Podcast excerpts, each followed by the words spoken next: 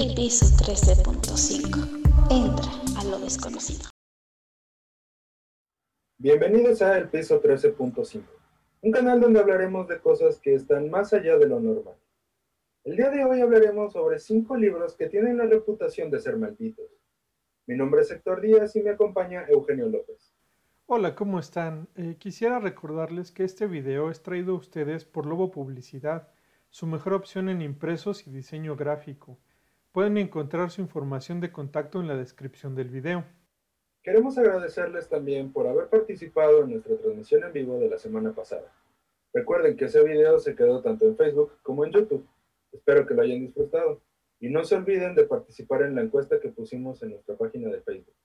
Ahí nosotros sabremos si les gusta más este formato de video como el que están por ver o el formato en vivo.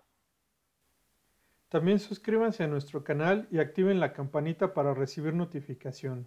Esperemos que les guste. La literatura es un medio artístico de expresión.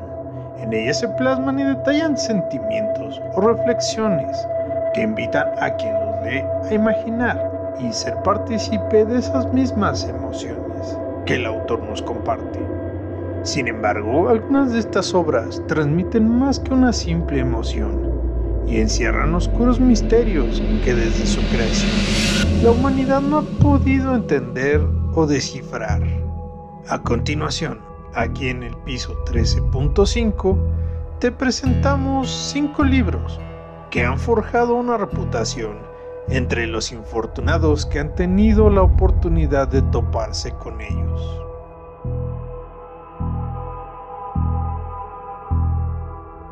Es el papiro más antiguo, incluso más que cualquier otro libro escrito en la historia de la humanidad. Tan famoso que se ha mencionado en diversas series y películas que hablan de los misterios de la muerte y el antiguo Egipto. Se cree que está cargado de hechizos mágicos, indicaciones médicas y filosofía del antiguo Egipto. En la historia, se cree que varios faraones fueron asesinados siguiendo indicaciones de este libro como fue el caso de Ramsés III. Se cree que les daba poderes a los estudiosos del mismo, como el control de la magia negra y la posibilidad de levantar a los muertos. Pero era tan temido que todo aquel que lo poseyera era condenado a morir decapitado. Desde su descubrimiento, la leyenda indica que todo aquel que lo estudiase con sus propios ojos y se jactara de ello, terminaría con un fatídico destino, historia que hasta ahora se ha repetido varias veces.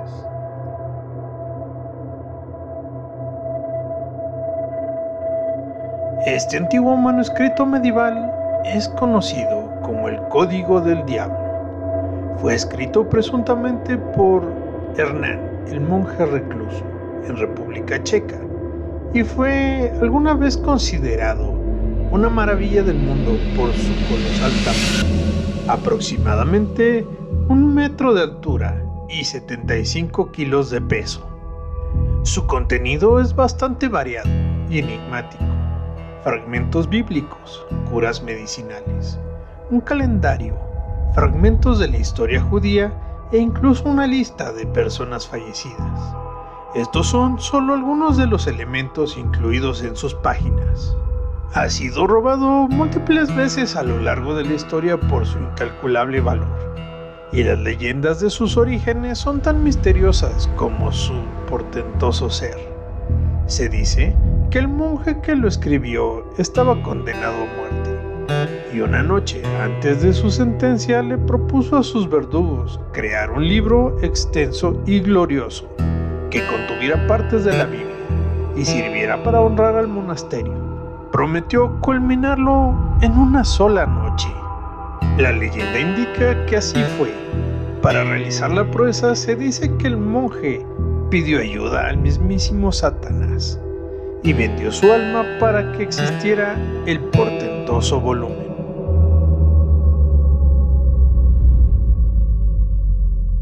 Se dice que el autor de la cienciología, Lafayette Ron Hubbard, se inspiró en el contenido de este libro mientras estuvo 8 minutos muerto clínicamente durante una operación, y que su contenido habla sobre las grandes disyuntivas del universo. ¿Quién es Dios? ¿De dónde venimos? ¿Por qué estamos aquí y a dónde vamos? Se dice que las primeras copias fueron dadas a sus amigos y personas cercanas quienes lo leyeron comenzaron a sufrir de alucinaciones y trastornos mentales severos que llevaron a muchos a ser internados en clínicas psiquiátricas, por lo que su publicación no fue vetada, pero el rumor indica que algunas copias siguen rotando entre los afines de la cienciología.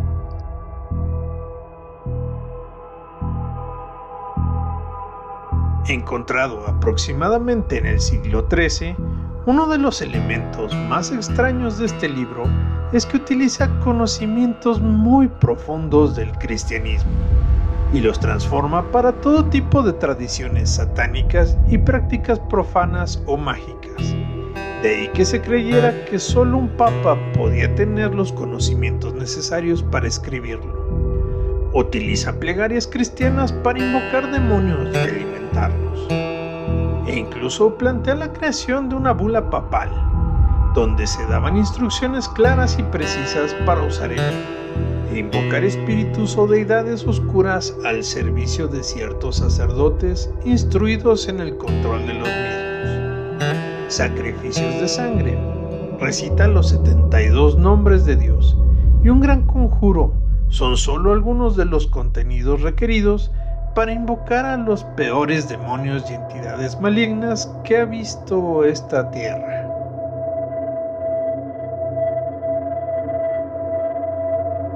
Escrito en el siglo XVI, su nombre significa el martillo de las brujas. Es un libro al que se le pueden asignar las más terribles muertes, injustas, y éstas traen consigo una maldición. Entonces, este podría ser considerado el libro maldito por excelencia. Utilizado con la finalidad de identificar a las brujas, terminó llevando a su trágica muerte en la hoguera a más de medio millón de mujeres durante dos siglos. En muchos casos, frente a multitudes enardecidas y llenas de fanatismo.